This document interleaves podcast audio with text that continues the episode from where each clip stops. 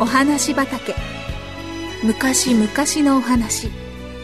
遠い異国のお話。遥か未来のお話。それからすぐお隣のお話。ほんのさっきのお話。今日はあなたに届けます。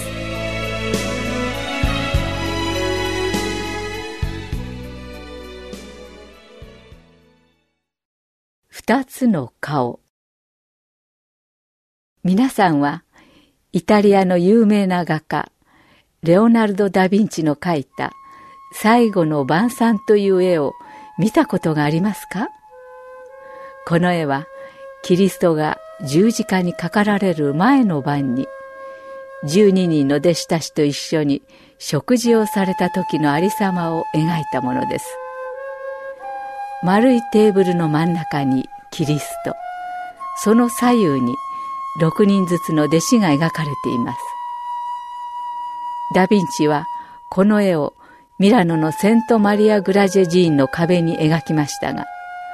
ダ・ヴィンチがこの絵の中心人物であるキリストのモデルとして選んだのは、その寺院の聖歌隊の一員であったペトロ・バンダンデルロという青年でした。ダ・ヴィンチはこの青年を見つけるまでに何日もミラノの街を歩き回ってキリストのモデルにする顔を探したと言われています。ペトロ・バンダンデルロは背の高い頑丈な体つきの青年で、その顔には親切で正直な彼の品性がそのまま現れていました。しかも彼の表情にはどこか威厳のある堂々としたところがあって、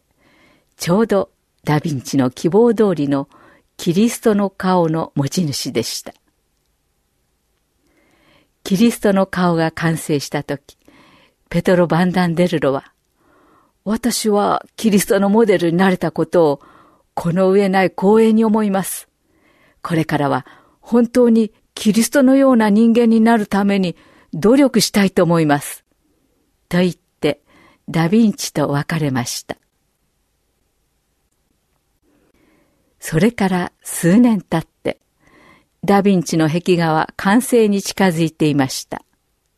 彼はすでに多くの部分を描き終えて、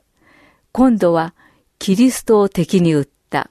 裏切り者のユダを描くところでした。ダヴィンチは今、この裏切り者のモデルとなる顔を求めて街の通りを歩いていました。数年前、優しくて親切で、威厳のあるキリストの顔を探して歩いた同じ道を、今度は全く反対の顔、悪賢くて冷淡で悪魔のような顔を求めて歩いていたのです。ふと見ると、街角に一人の男が座って人々の憐れみをこうていました。それを見たダヴィンチは、思わず、おおと声を上げました。その男の顔こそ、悪賢くて冷淡で、悪魔のような顔というダヴィンチの理想にぴったりの顔だったのです。俺はいくらでも出すから、私のモデルになってはもらえまいか。ダヴィンチの頼みを聞くと、男はちょっとためらっている様子でしたが、やがて黙ってうなずきました。それから何日か過ぎて、ダヴィンチの考えていた通りの悪賢くて冷淡で悪魔のような顔のユダの絵が完成しました。ダヴィンチは数年前に描いたキリストの絵と今描き上げたばかりのユダの絵とを見比べて自分の作品の出来栄えに満足している様子でした。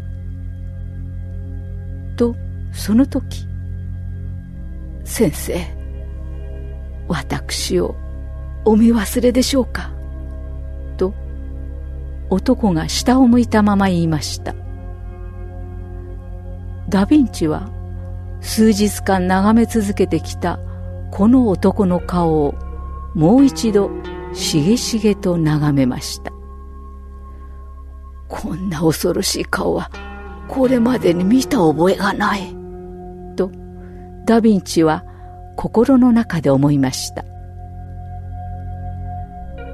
ダ・ヴィンチが答えないでいると。男は壁の絵を指さしながら悲しそうにこう言いました。実は私はあのキリストのモデルを務めた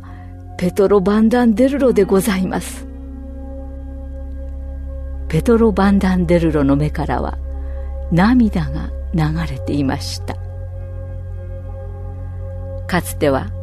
キリストのようになりたいと心に誓った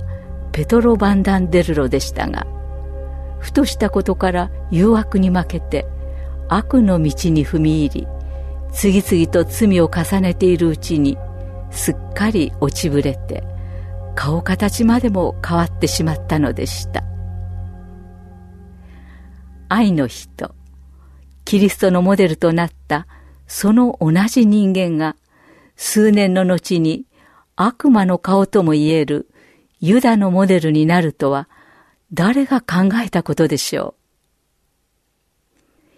う？人間の顔はその人の心を表すものです。心が親切な思いで満ちている人は自然に